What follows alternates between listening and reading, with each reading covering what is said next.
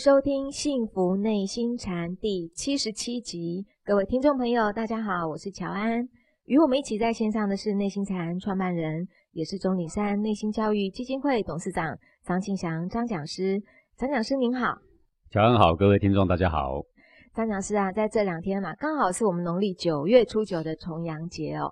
呃，不管是台湾啊、大陆啊，都举办了很多很多敬老的活动。呃，我知道在台湾啊，有办就是万人。帮那个老人家洗脚哦。那我今天看到了一个新闻呢，就是在我们安徽合肥有个老年公寓哦，里面的老人在这个重阳节期间呢，这个老人一天被洗了七次的脚。那这些老人都觉得 不堪其扰。我不知道蒋勋，您对于这样的一个新闻，您的看法怎么样？呃，重阳节呢是一个很有意义的节日啦哦，但这个节日是要唤起我们对。老人的一种敬意啊，是。那对老人的敬意呢，要怎么样的表达会啊？对他们是需要的，让他们觉得被关心啊，啊，被尊重，对不对？是。那他们需要的是别人帮他洗脚吗？对，我不觉得是这样的哈。呃，譬如说，呃，平常对他们的慰问啊，啊，这个陪他们聊聊天呐。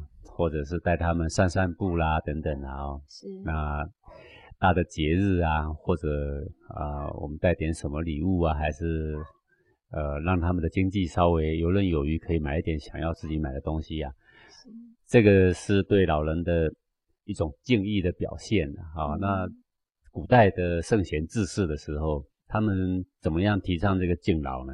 呃，他们用了一个呃比较简单的方式。而功效很好。哎，那这个简单的方式是什么呢？就是在他们的乡里面啊，有乡饮，就是这个办桌，然后请大家吃饭，在乡里面，呃，每一年就会有很多次啊，是这样的。是。那在乡饮的时候敬酒，第一个一定要先敬齿，齿就是牙齿的齿，意思就是老年人呐。是。敬酒第一个。在相引的时候是不敬爵呀，就是不是先敬官呢？嗯，是先敬长，先敬长，不是先敬官。不不是先敬官，对对对，你官员在大在那里，就得带领着大家先敬那个白头发的，哎，哦，长胡子的。是。那么这种风气一带，大家就平常就知道说怎么敬长。对。好，因为所谓的相引的时候，举杯一定就先敬长，反正马上就意义很明白嘛。好。那么走路的时候呢，一定不能让长者头发斑白的让他提东西，那头发黑的一定要一个箭步上前，在旁边把他服侍的好好的帮他提，提到帮他扶扶扶扶到他家了，嗯，然后呢我们再回家哈，就是这个两个很简单的东西啦。是。那么国君呢，对于七十岁以上的长者，要问他事情，只能移驾到他家去。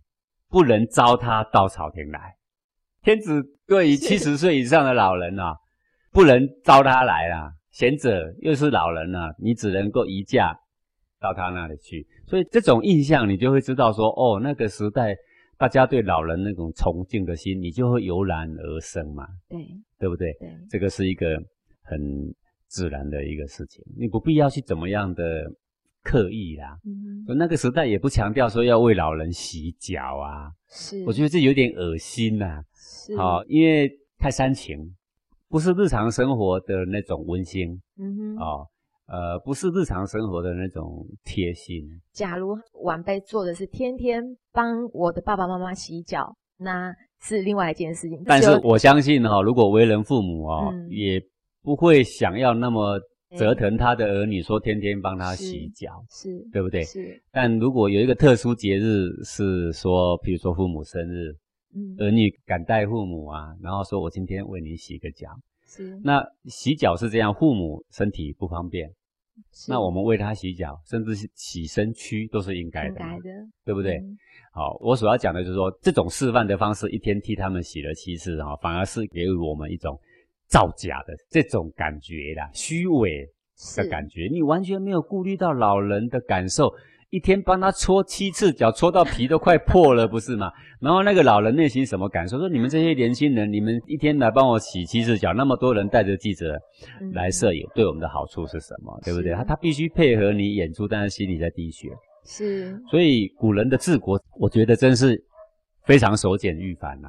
对，呃，最近有一个小小的一个新闻呐，治天下啊不是很难的事情啊，但你只要做对事啊。嗯，一个法国的一个餐厅啊，它的同一杯咖啡啊，是它有三种价格。啊啊，你又奇怪了，那同样的内容，同样的烹调，哎，为什么三就有三种价格啊？怎么样三种价格呢？就说如果这个人进门来。然后呢，这个对老板说：“老板，来杯咖啡。”是哦，那这个是会很贵的，因为他没有礼貌。嗯，如果他进来说：“老板，请你给我一个什么咖啡？”哦哦，那这一杯呢就会中等价格。中等价格，因为有礼貌。对，有礼貌。那怎么样是最便宜的呢？他进去说：“老板，请你给我一杯什么咖啡？”然后呢，他还去跟邻座的人呐打招呼，然后给他一个拥抱。哦，那这一杯咖啡会很便宜。我要点什么样的一杯咖啡，然后再去跟邻座的那个陌生人做一个拥抱。对，但是各位，在一个很和善的社会啊，这个在法国啦、英国，他们这算是很和善的普通举动了。对对。如果以我们这个华人的社会来说，这个就有一点又煽情了啦。对。但在他们社会里面，一个拥抱或者是靠着脸、亲个脸颊，这个是他们来说是一个很平常的事情了啊。有。所以你看，这样的一个咖啡馆。他的老板就在想说，怎么样保有我们法国的传统的美德？嗯，诶，他想到的呢，是就是这一招。是，那你很很能令人印象深刻，你知道吗？你进去的时候说，那为什么我这一杯咖啡这么贵？哎呀，原来我平常是这么没有礼貌的人呐。嗯，对不对？好，你看看这样的一个做法，同一杯咖啡竟然三种价格，而给予我们的感受。是反而温馨的，我们反而被教育了。他没有给我们严厉的训话，但是让我们深深的反省了，这不是很好吗？很好。所以我觉得要做教育，要想一下怎么样有好的效果出来，是，而不是像这样的赤裸裸的虚伪。是啊，我觉得这是不恰当，好像在教导百姓说怎么演戏啊，怎么虚伪。我觉得这不是一个好办法，敬老嘛，应该想的是说，长远来说，日常可以怎么行持，用个很简单的办法，好，然后让大家呢就会去注意到这个敬老的重要，好，那如果是这样的话呢，那这种社会呢就是一个非常祥和安详的社会了。对，呃，讲师，那我再延伸一个问题哦，因为也知道说现在老人家是越来越多，那我不知道讲师您对于假如。在一个小康的家庭，然后爸爸妈妈已经年纪越来越大了，呃，不得不把老人家送到安养院这样的一个做法，您的看法如何？啊，如果说我必须要上班，实在是没有能力照顾我的家人，于大小先后来说，与其把我的父母放在家里没有人照顾，万一跌倒啦什么的，啊，他的身体健康已经不行了，无法照料自己，是。那么这个时候，请一个单位有专业护养的人来说。是不得已的里面最好的选择啦。嗯，好，但是如果我有那个余力，我的家人轮流来照顾是可行的。是，那么这时候硬把他往老人院塞的话，那我觉得这是很不孝的。为什么？因为老人的心里他觉得我的儿孙不要我了。对，我觉得我已经进到一个几乎在那边等死的环境了。是，他的那个内心呐，是会非常凄凉的啦。对，好，所以我们事情要依大小先后来看。现在的人都。生很少的儿女嘛，那万一只有一个，那这一个人如果不上班就无法奉养父母啊，要上班就无法照顾父母啊。这个情况之下，当然经济能力许可，请个什么样的人来照顾，嗯，好，那这是我们能够聊表我们的孝心的唯一的方式了嘛？是。那强师，如果我们再站在老人家的这个呃立场来看，我现在年纪大了，那我不想拖累我的小孩到了养老院去。能够给自己一个什么样的一个心态，让我好好的在安养院这个日子是过的，不是我在那种等待死亡的那种感觉呢？呃，我以前曾经有一个长者啊，嗯，那么他呢有一天跌倒了啦，啊，因为七十岁了嘛，跌倒了之后就哦好久的时间就昏迷不醒，啊，等他醒来的时候啊，他知道他是谁，啊都记得。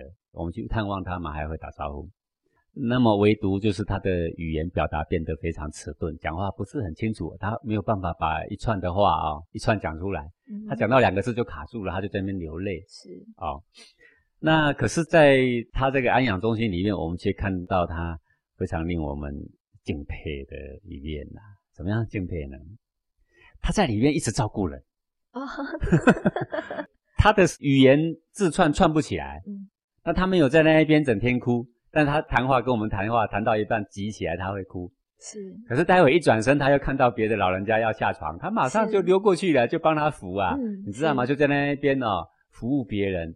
我觉得他的生活充满着爱心，充满着希望。是，好，我觉得每一个人不论在哪一个环境啊，心里呀要想着别人，想着心里要关心着别人，力有所能呢，我就尽量呢。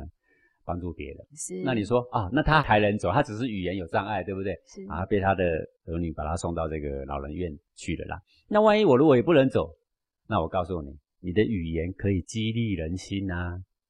只要心里有着别人。对啊，你躺着，或者是你已经快不行了，你多留一些激励性的话给旁边病床的人呐，对不对？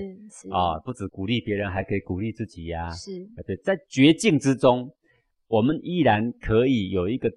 宽阔的胸怀，向上的胸怀，是带着一个向上的心去见上帝也不错啊，是是不是？嗯啊，所以我上次不是讲过已经有坎卦，唯心亨那个绝境下，你问我说该怎么办？该怎么办？说老师啊，我得了癌症该怎么办？老师啊，我得了癌症末期了该怎么办？老师啊，医生说我剩三天该怎么办？这就是坎嘛。是，你还可以怎么办？心是没有人可以操控的，只有你心。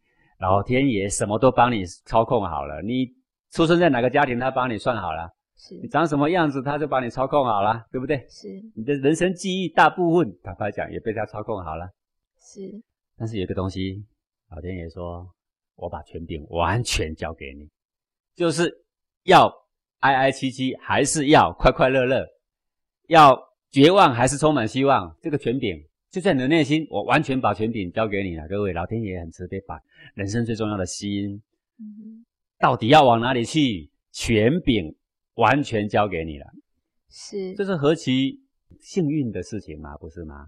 对，好，呃，所以你刚刚就讲说，像这样的情况啊，能够怎么办呢？啊，我们还可以有很多给予人关心、励志、向上。是。不管年纪多大，我记得讲师常常告诉我们，就是不要哀哀戚戚，不管是遇到什么样的境遇。这个《论语》有讲嘛，君子坦荡荡，小人常戚戚呀。你要是常常哀哀戚戚的，肯定你都是在算计自己的得失啦，才会有这个结局啦。哦，如果你整天关心的是别人的得失，看得比你自己都还要重，你哪里有时间哀哀戚戚嘛？对，这完全是一个。教育的根本的问题啦，是古人的教育是为人的，为人的。现在的是本位主义的，是。往后我们就反过来问：为什么现在的忧郁症、躁郁症这么多，心理毛病这么多？因为为自己啦，都是为自己。对，当你以服务为目的的时候，什么病心一开，什么病都开了嘛。是，谢谢讲师。讲师记得您也有讲过，在这个易经里面有一个牵挂，这个是六爻阶级。但是在现在这个时代中啊，大家也都很会行销自己呀，所以这个朋友他就问：如果呢，我就处处表现的我很谦虚，那会不会很容易被埋没了呢？请问讲师，呃，会不会被埋没？哈，人活在世界上啊，坦坦荡荡做该做的事，只求问心无愧。是。现在的这种思想里面，都没有想到说怎么出头天，怎么样出名了，完全没有嘞。现在整天都在想着说怎么样做对的事，是哦，让感受得到的人得到好处。是，我就搞不清楚为什么要很出名呢？现在的人为了出名，寡连贤耻的事都肯干，是，对不对？为了在网络上求一个出名，捏造好多无谓的故事，对他都敢捏造，是对不对？对，哦。有的人为了出名，呃，这个演绎的，然后呢就敢拖，是啊，对社会的风气并不好，是对不对？在古人来说，一定说啊，寡廉鲜耻。嗯，对不对？那出了名，在君子来看，只为他叹息，那又有什么意义呢？那么多小人为你喝彩，那你又得到什么呢？不是吗？是，你先别担心说啊，会不会被埋没啊？那这第一个，呃，问心无愧就好，尽力做正确的事就好。是，会不会出头？会不会出类拔萃？交给老天呐！啊，古人讲说，有不虞之欲，有求全之悔啊。什么叫不虞之欲呢？就是你本来做一件事情没什么，你也没有料想到，竟然那么多人称赞你。是啊，还有求全之悔，就是你不断的求全，你。不断的小心谨慎，那个回谤还是不断加注在你身上，会不会有这种事情啊？有啊，会啊，很多这种事情啊，对不对？交给天了哈。嗯。再来，一个人要谦，是说把自己缩小，看重别人的意思。当我们的身旁有那种人，他是会关心我们的，他看重我们的得失的，然后呢，他自己可以吃亏的。是。当有好事情做完成了。他说：“哎呀，真是你们的功劳，要没有你们的话，怎么可能能够把这个事情完成？对不对？各位，你想想看，谁能埋没他？没有人能埋没他，是因为天下人无法与他争。对，因为百善都会归在他身上。一个人把善往身上揽，所有的坏事都会在你身上；一个人把善往外推，是所有的善全部会回向在你身上。老天爷是这样回报人的。”这道理很简单，所以你不要想说我谦虚，然后就好事都被拿走，对不对？好，呃，事实上不是这样的。你尽管去累积你的谦德，不要求说今天我谦虚，明天就要看到好处。你的德性是经过三年五年，然后旁边的人才慢慢感觉到的。你尽管做你的谦德，但是不要想说别人一定要看到。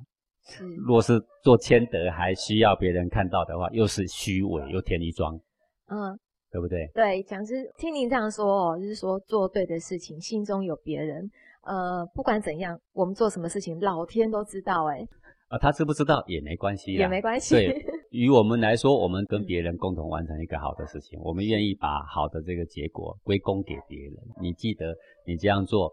你绝对不会吃亏，不会吃亏。当别人把功劳归在你身上，你说啊，谢谢过奖了哈。实际上是因为还有谁谁谁，是他们鼎力帮忙，要不的话，怎么可能有今天这个成就？哦，千万不要把好事都揽在自己身上。那如果明明你做了一件好事，你出了很多力，功劳被别人抢走了，没关系，你不要争，啊，你不要去讲。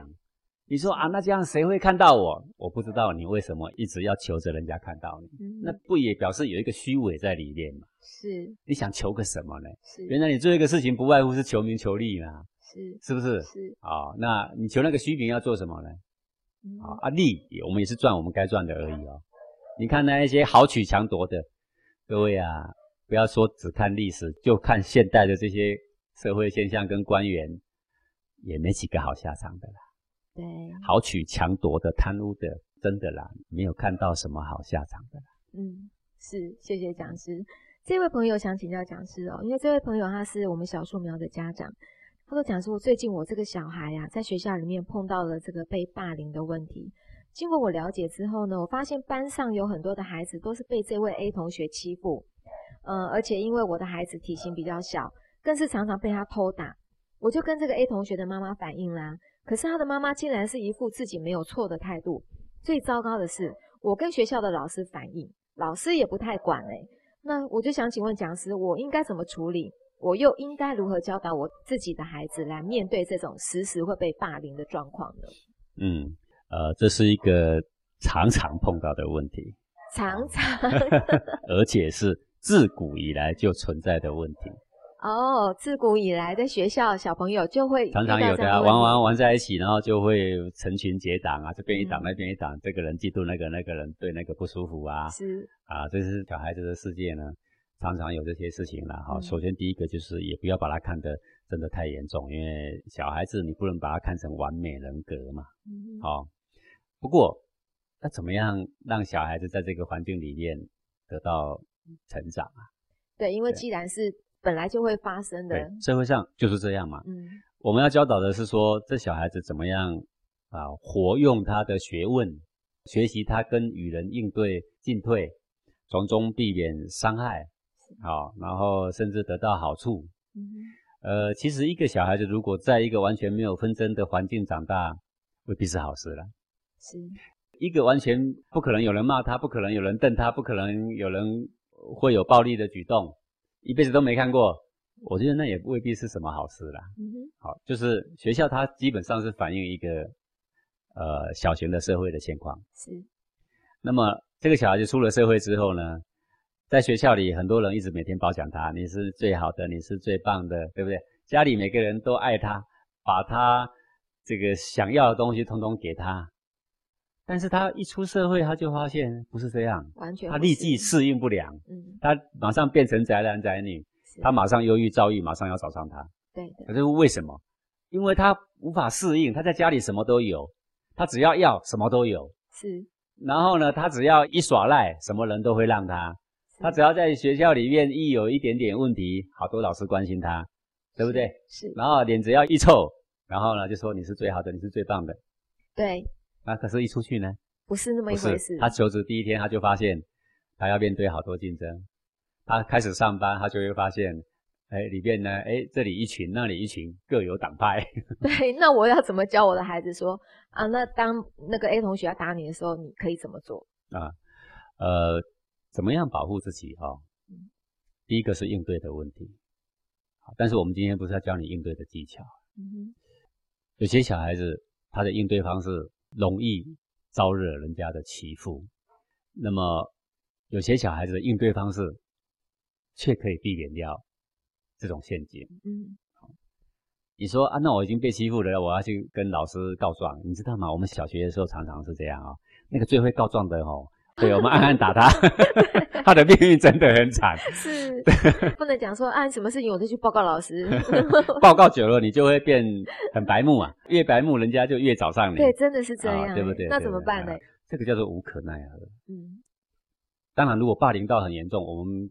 呃，必须要举发的，甚至有的还还要叫警察的也有嘛。霸凌到有的被砸椅子啊，被砍的也有嘛。那种是在国中、高中偶尔也会发生，那连警察局都出动也会有。不过基本上大半是属于言语上的啦，眼神上的啦，哈，啊，或者偶尔推你一把啦，哈，不是非常严重的这种情况之下。呃，我儿子小学的时候啊，因为他也很调皮，他调皮嘛，他就常常会招惹人家，对不对？是，呃。应该这样讲，我的儿子会被欺负，但也会欺负人。嗯，好，慢慢长大的时候，我就想说，我的儿子不欺负人就好了。然后，呃，有一阵子呢，我就是很担心他被打，因为他们学校里小孩推来推去，这是常常有的事情是，甚至打来打去、骂来骂去也常有的事情。是，在我的观念里面，这是活泼成长的一部分呢。嗯，但是我又怕他受伤嘛，对不对？对。我就叫他去学和气道。哦，对对，就是学一些自卫防身的办法。然后去学的时候，还会学到一些武德。嗯，啊，这个武德就是说，他们要打架之前，他们要先彼此要先行礼。打完了，不论谁赢谁输，再来要行礼。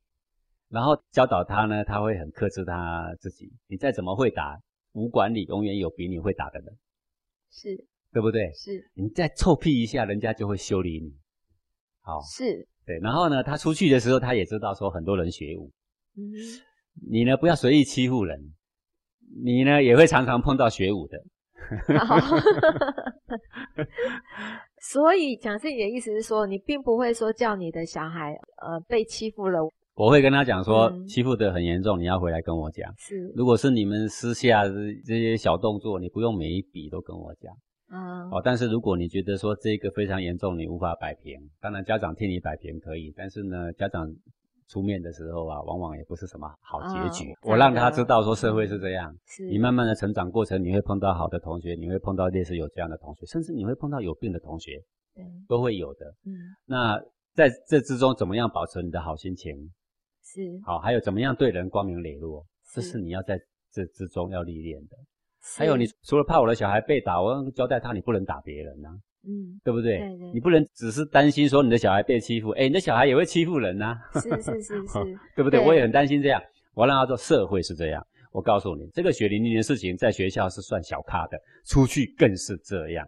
哦，讲师，您的意思是说，其实我们当家长的，真的也不要自己太过于紧张。比如说，小孩子真的被欺负了，回来你就赶快跑到学校去。那么我们就要教导他说，当然有时候你们碰到死对头，他就一直盯着你，他就是在跟你作对。好，这个叫做砍卦呀，你知道吗？砍卦。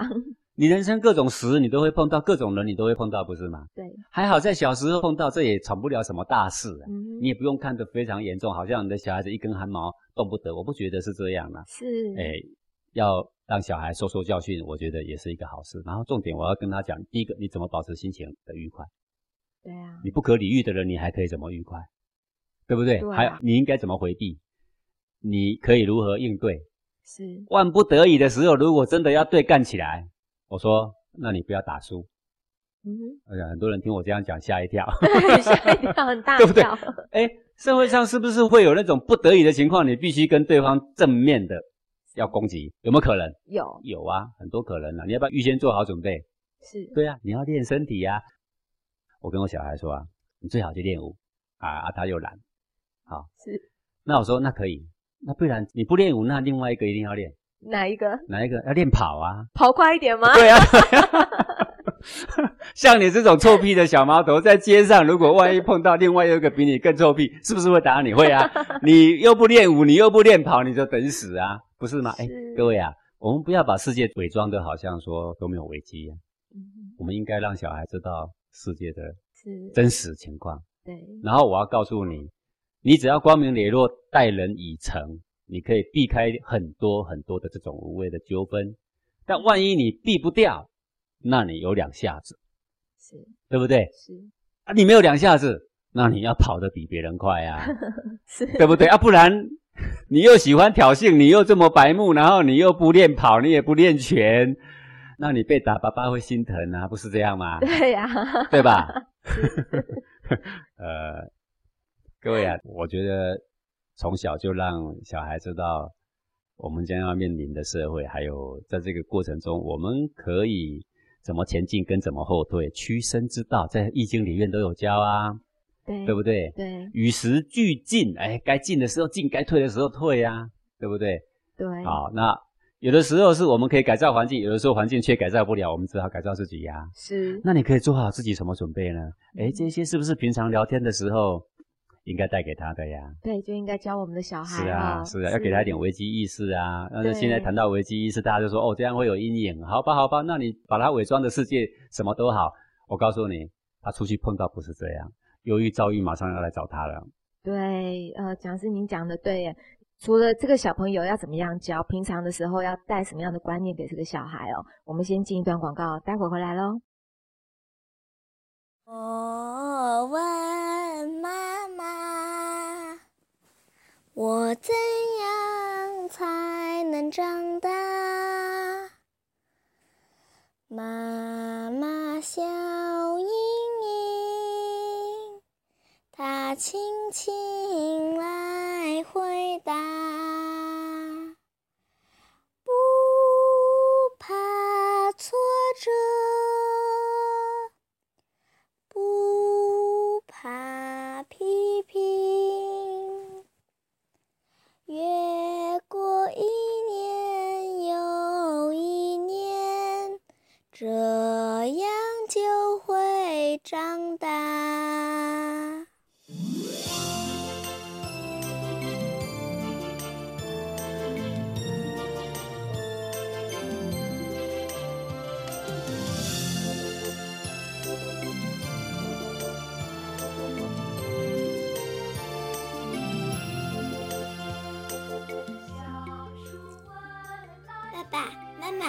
是一棵开始成长的小树苗了，请呵护我的成长。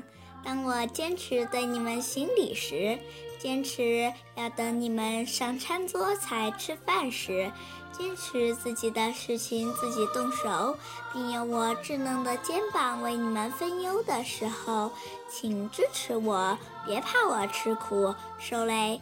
这些是我成长最需要的肥料。爸爸妈妈，请为我加油！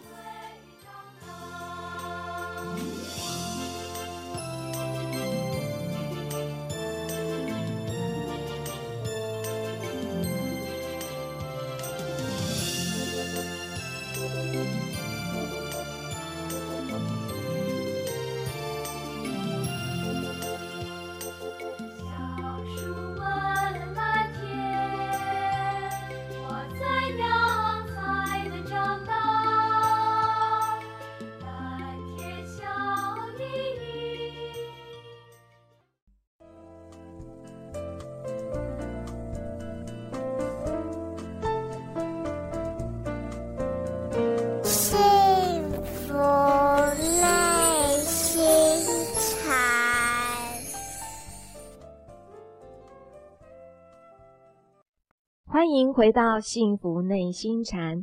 在刚刚上一节哦，讲师你跟我们分享了你怎么样教导你的小孩哦，在学校他也是实际上的社会嘛，从小就让他知道是啊 是啊各种人都会有嘛。嗯对，那应该怎么样去面对？我觉得这才是真正在教导小孩，而不是说爸爸妈妈这个小孩子怎么样的，我马上就跑到学校去，或者要报告老师，这个真正没有办法帮助我们的小孩，呃，面对事情大了就要报告老师啊，就要告诉家长啦。是，小小的事，每次一直在那边打报告的话，嗯，呃，人家就会对你很反感，然后自得其反嘛。这个是呃，有些我们一个微笑就能化解的啊，是是，对不对？有些我们平常多跟他坦诚的聊聊天，也可以化解呀、对对不对？对，但是讲是我在延伸小小一个问题是说，其实有很多的小孩，他也知道我在学校要自保的话，我就必须找一些比较强壮或者比较强悍的同学，然后呢就跟随在他旁边，感觉这样子比较不会被欺负。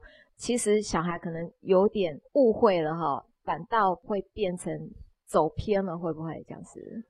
嗯，成群结党，最后变成帮派的这种情况也很多啦。对啊，这这基本上都是以暴力作为它的结合的基础啊。是哦，就是我们在一起，人家敢拿我们怎么样，对我们就有更大的力量可以跟他们打架，我们就一定会打赢，对有没有？啊，这个最后才会走向这个。但是我跟小孩讲啊就是说，有时候我教育哦，我会用比较夸张的方式。有一天我跟我小孩讲啊，说你老是喜欢跟那几个喜欢打架在一起，在我在想，不是他们的问题，是你喜欢打架，好，对不对？很多人都会说我小孩很乖，是交到嗯坏朋友，我不觉得是这样啦，嗯，呃，自己要负责任。是，那么你喜欢打架的话，那我要告诉你，早晚要碰到比你会打的，嗯，对不对呀、是，因为实际上你并并不是那种很会打的嘛，啊，要要找几个比你会打，那很简单嘛，嗯啊，比你会打你就要吃闭门羹，对不对？是，好，那如果啊你要当流氓，你要当得起最大的，讲师你真的很夸张，哎，真的很夸张啊！我这个是反讽式的教育啦，嗯我不是真的要叫他当流氓，我说你要当流氓，你要做最大的，对不嗯？对？对，而且要做那种有义气的，有义气的，哎，要有义气的。嗯怎样叫有义气？就是你是帮别人扶正是非的，帮别人决断是非、扶正公理的。你如果当这种老大，我说我佩服你，哎，怎么样佩服你？你看你像关公那一种的，你像岳飞那一种的，嗯哼，那种大哥才是多么威风嘛！是，人家不是威风说你敢拿我怎么样，不是的，人家还要扶持国家呢，是对不对？是然后呢，要压抑小人呢，扶助正人君子呢。是，我说，如果你要干老大，就要干这种，嗯好、啊。但是那一种的哈、这个两颗花生米就可以让你下台了，好、哼，是，为什么两我颗花生米？给你两个子弹，不哦就下台了吗？人生也没了吗？嗯，不是吗？对，那如果你要走这一条路，常常找你挑战的人一定一大堆，常常背后拿着刀的也一大堆嘛，哈、你躲得掉吗？你躲不掉。如果你确信你躲得掉，可以很平安啊、你可以目中无人，没有人敢拿你怎么样，而又可以扶助正义，是我说我祝福你啊。嗯哼，啊，如果你不能扶助正义，你只是说别人哦，呃，你来敢拿我怎么样？好，那你就是一个宵小啊。嗯，你既然是宵小，别人就比你更宵小，你躲得过暗枪吗？你也躲不过，对不对？啊，那你整日提防，你快乐吗？你不快乐，对不对？对啊，讲是听你讲到现在，我不想当流氓了，对对对对，我说先祝福你当大流氓嘛，但是那样苦不苦？苦很苦啦。那我说，那你可不可以过得轻松一点？人家不找你麻烦。嗯，那你就是说，跟白道交往，不要跟黑道交往啦。是，跟黑道交往永无宁日啊，对，对不对？不不要说被黑道出卖啦，就是说这个派系不同，人家就会找你麻烦了嘛。啊，你真的你打得过人，还是跑得过人吗？嗯还是你可以跑得比子弹快吗？啊，你如果不可能，啊又不想找死的话，那你放弃这条路吧。真的永无宁日，那我们又不跟人家打架，我们干嘛结党呢？对，对不对？是你只是好好的上班，好好跟人家开诚布公的光明磊落跟人家生活，是，你又不想得罪人，你也不占人便宜，你不是可以轻松下来了吗？你不需要到处都防备呀、对对不对呀、对，所以黑道白道你要走哪一条啊？嗯，白道好，哎对呀、嗯 你正常就好。是，对不对对？哎，他听我讲一讲，他自己也会分析呀、是，对啊，黑道这么好干吗？当然不干得是还要人家会幸福，就这么简单吗？嗯啊，没这么简单呐、是，对不对？是哈，这个就是社会的现实嘛。我们把这个未来的平常聊天的时候啊，我儿子偶尔他会从山下都跑上来陪我聊聊天，是，我都会聊一些社会的事情给他听听啊，嗯哼，哦，让他自己去想。是，哎，我想这个应该是怎么样借由环境培养小孩应对进退的能力，嗯并且要接受社会就是有这些人，有这些事实。对，那么我如何在这中间，我还有心情开朗的本领，嗯，对不对？是，然后呢，我还可以往着我既定的希望的方向，还继续在前进。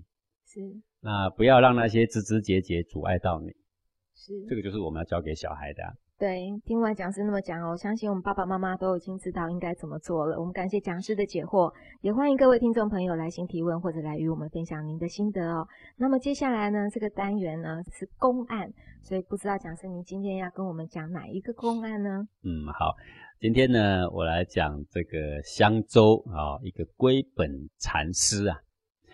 龟本禅师呢，他是这个义存禅师的弟子。是，好，那么这个龟本禅师第一次出夜这个义存禅师啊，然后呢，两个一见面，然后就跟他礼拜嘛。是，那礼拜完毕，刚好准备要起身呐、这个义存禅师就走下他的禅床啊，直接跨在这个龟本禅师的背上。好，各位，你有看过这种问候的方式吗？我行个礼，我要起来，你夸到我 很奇怪嘛，对不对？对啊、这个我去拜访一个有德性的人啊，一个得道的人，然后呢，我跟他礼拜，然后准备爬起来，他啪嚓一下爬下他的法座下来，直接跨在我的背上，对不对？嗯这个龟本禅师觉得很纳闷呐，对不对？当然可是这纳闷要爬又爬不起来啊。好，在那一刹那，他竟有所开悟。开悟了，就在那一刹那，各位，我们小时候玩骑马打仗也不知道玩过几回啦，从来也没有一次开悟的、啊，没有，对不对？那龟本因为去找义存禅师啊，之前访过很多道，一直要问达摩西来意是。如何嘛，对不对？那这个义存禅师呢，用这一个特殊的方式啊，要来测测他到底有没有悟性，或来要教教他到底能不能体会。嗯那各位你会问说，哦，那这样一跨坐在我身上，我到底体会什么？啊、的人就说啊，他要让我学习臣服啦，他要让我学习谦卑卑下啦，对吧？他要让我学习忍辱啦，是，啊啊！但这这些事情，谦卑忍辱，这个平常都在教的东西，有什么好开悟的？嗯哼，对不对？对，好，那这里唯一有哪里差别？各位你要记得，我也讲过一个原则，所有的公案都在讲当下那一颗心。你要不是体会到心的位置，就是体会到心的形态，体会到内心里面是如何编织成七情六欲来捆绑你。是，好，那这一下子，这个龟本禅师有什么体会呢？各位，你也可以顺势做做看。当你蹲下蹲下，要起来，忽然有个力量从你背后压住，那个起不来的感觉，那个难过的感觉在哪呢？嗯，就是卡在胸口。是，忽然胸口有个重重的、紧紧的、热热的一团气呢，就涌上胸口来了。那一刹那，哎，就举不起来，正在纳闷怀疑，然后又举不起来，又难过啊，真是五味杂陈的时候。什么叫五味杂陈？是内心五味杂陈，不是眼睛五味杂陈，不是耳朵五味杂陈，是内心也五味杂陈。是那个形态无的味，那一刹那的内心的感受浮现出来，他忽然体会到，哦，一团的气原来是揪在这个胸口啊，莫非就这个嘛？他他跨坐，而且各位你也注意啊，一纯禅师跨坐上去，他的背啊，其实就是黄庭的后面啊后，面对不对？前面就是两乳在胸膛的正中嘛，后面他跨坐的那一个点，其实正是了。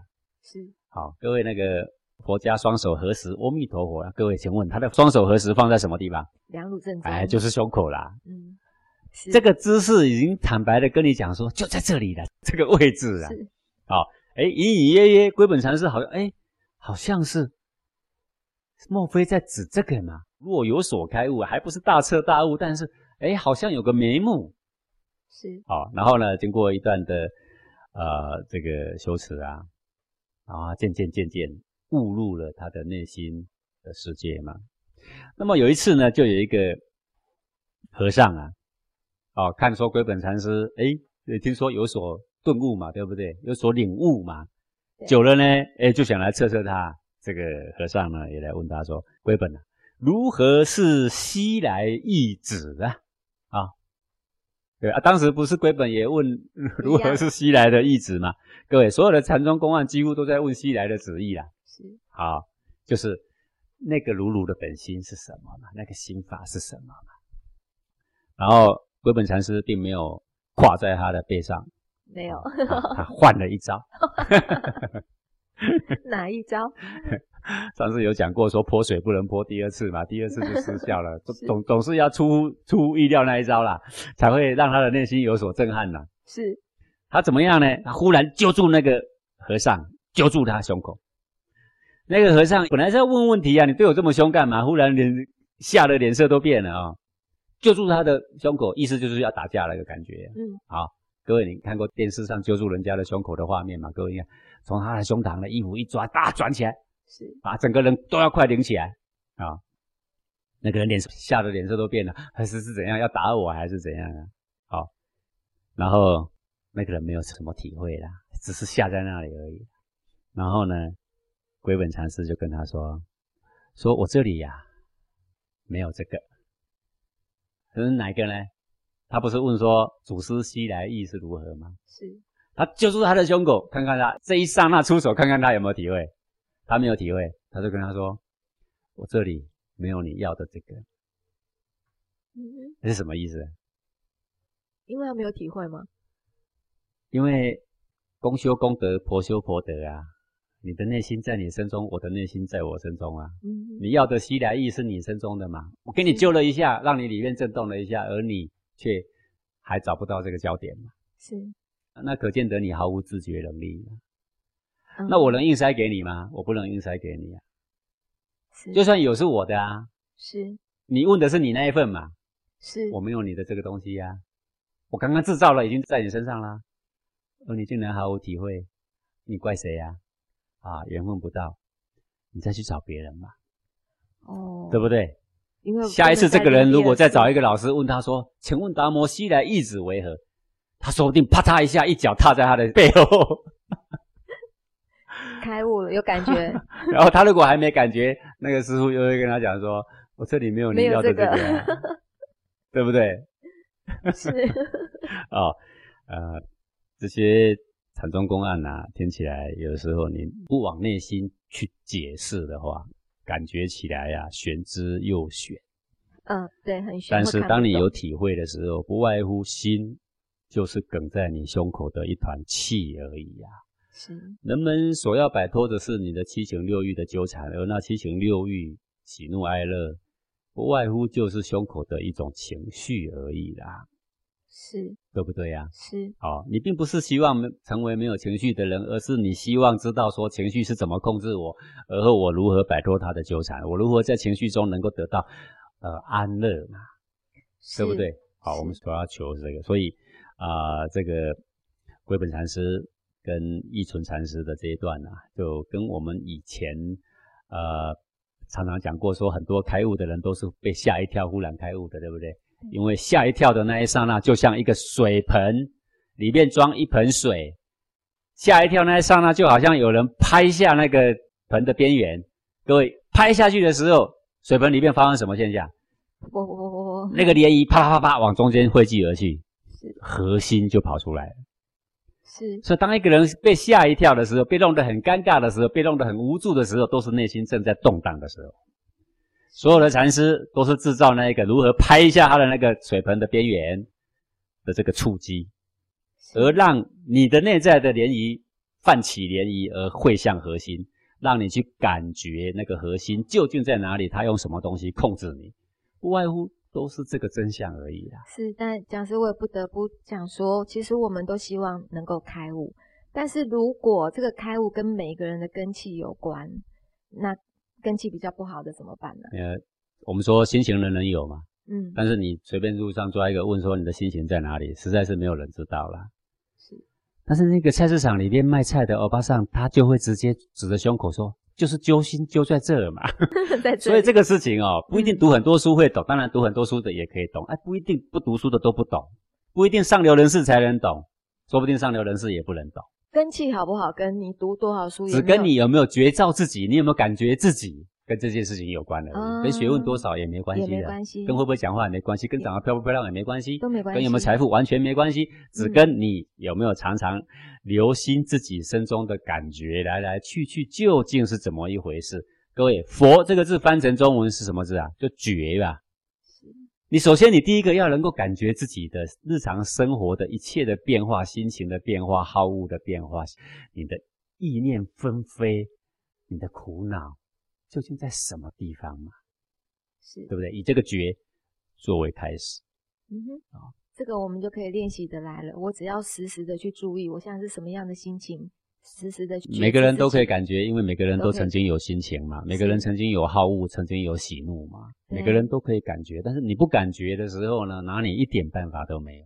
所以他嗯用这一招刺激没有用，他就必须换别招，而且不能天天刺激，他就要等到下一个时刻，嗯再来给你一个触击啊，一个震撼教育，然后看看你有没有有所体会。不外嗯乎就是如此。而我们禅修班的整个设计也是为了这个目的啦。是，嗯，我们谢谢讲师哦。当然，如果想要知道说讲师他是编排了怎么样的一个体验课程，呃，对明禅所设计的课程几乎超乎你的想象的，比古代那一些开悟的人所碰到的节目还要精彩的。是 真的，欢迎各位听众朋友来报名来体验一下。我们谢谢讲师哦。在这个单元呢，呃，想要麻烦讲师帮我们解一个案例，它是有关大小先后的案例，好吗？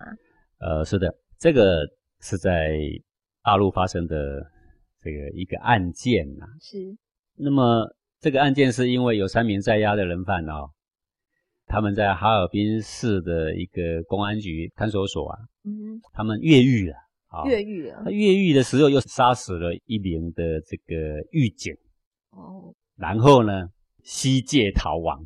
好像罪很大嘞 啊，对被关了又杀警又那么这三个人呢，当然都是不服这个狱警啦、哦，因为嗯据他们说，这个狱警在里面欺压人犯，还有他们有这个贿赂啦，哈、哦，是。贪污的行径啊，很嚣张，是，所以他们很生气，他们就趁机会把狱警给杀了，然后抢了他的枪就逃走了。那呃这当然有可能是发生了一些令人义愤填膺的事情。嗯那我要提的是，这三个人其中呢，有一个人，好，他叫高玉伦，嗯他当时为什么被公安给抓了呢？是因为呢，他的太太呢出轨了，哦，出轨了，他就很生气呢，他就提着刀就把那个奸夫给杀了。是杀了奸夫啊，杀人的话当然是犯大罪喽。好，那结果呢就被关起来了。是关起来之后呢，跟其他两个人关在一起，关在一起呢又被这个狱警欺压，是，好，然后呢动不动就要钱要索贿。嗯哼，他们一愤怒呢，三个人就商量了，把狱警给杀了，开始逃亡。是可是逃亡，他知道说法网恢恢，他终究逃不过，他就去他的亲戚家里跟他的亲戚讲说：“你举报我，你可以有一笔奖金，这笔奖金有十五万。”好，因为他逃得很累了啦，是好，再逃下去也逃不掉啦。那你举报我有十五万，而这十五万呢，我希望呢给我的儿子，因为我入了狱了啦，然后现在已经等于是杀了两个人啦，我也没有活的机会啦。是，那我没有办法照顾我的儿子啊。我希望最后呢，你举报我，然后赚这十五万，我留给我儿子，帮他安顿个生活吧。哎，挺有爱心的啦。嗯，好，这个虎毒不食子嘛，啊、是杀了两个人，但是呀，对他儿子啊，还是展现出人性的一点光芒来嘛。好，然后呢，他的亲戚呢就去举发了，然后十五万呢也拿到啦，然后就给了他的这个儿子。好，嗯所以这个就开始在网络上掀起论战啦，很有意思啦。这个论战就是说，有的人就认为说他杀的是奸夫，该杀的。对，那么他被抓了呢，这个算运气不好，对不对？是，然后呢，他又杀了一个警察呢，这个警察呢也是该杀的，因为他他欺负人家嘛，然后又索贿嘛。是然后呢，他是高风亮节的。你看他要死，他都还想到他的儿子，他这么有父爱，还想办法赚十五万块 给他的儿子。是 这样说，好像呃，他没有做错。呃，所以大家在看这些事情的时候呢，就是说，我们不能只看到他好的，我们要看看他这整个过程里边有没有什么错。评判一个人的事情的时候，我们不能够让整个是非完全颠倒。呃，我们不要像那些政治人物一样啊，呃，或者像刚谈恋爱的人一样哦，我们爱之欲其生啊，恶之欲其死啊，好像欲其生的时候什么缺点都不在，对不对？欲其死的时候好像一点优点都没有，对不对？是，对，这往往都会扭曲了事实啦。而这个事实在哪里？各位，我们先以大小先后，我们来论论吧。好，第一个就是说，他的老婆外遇了，对不对？好，那他的老婆外遇。那你可不可以杀了这个外遇的对象呢？法律上可不可以杀呢？不可以。啊，法律上不可以杀，对不对？对。啊，杀人的罪重不重呢？重啊。很重哦。好，那这个你的老婆犯的是出轨的罪，出轨当然是不对。是。出轨在法律上会有什么刑罚呢？啊，也许有这个刑罚，也许有那个刑罚。嗯。那也就是说，法律上不会把出轨的人判死刑啊。不会。那也就是说，罪是有罪，不及于死了。是。各位，你不能说我抓到一个小偷，马上把他斩头啊，嗯，对不对啊？小偷在超市里面偷了一包卫生纸，你把他抓去斩头，你会不会觉得太重了？对，虽然他是小偷，真的有偷东西，但是罪不至死。对，罪不至死嘛。今天你不能说世界上犯任何罪的人都该死嘛？是，对不对？是。那如果给你执政的话，那岂不叫暴君了吗？没有三天就被推翻了，不是吗？对，但是讲实那是偷一包卫生纸，但是这个是跟我的老婆。有出轨，有不干净的关系嘛，对不对？但也罪不至于死啦，或者说抓到的话，你去提告那个男的，可能赔偿几十万，有的时候甚至上百万。嗯，呃，我在想，各位古圣先贤如果碰到他的老婆外遇会怎样啊？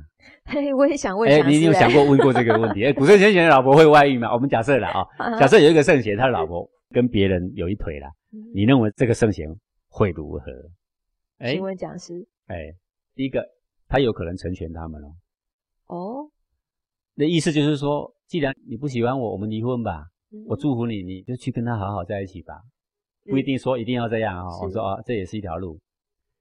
第二个就是说，我把你痛骂一顿，然后呢，你这个不干净的女人啊，我们离婚吧。是，对不对？是啊，没有给你什么完美的休书啦。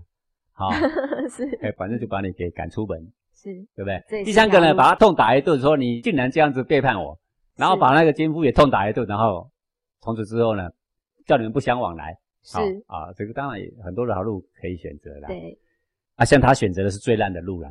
怎么因为这种事情把人给杀了？人命毕竟关天嘛，人命是很严厉的问题。虽然你再怎么愤怒，就好像你跟了别人的会，结果被倒了债。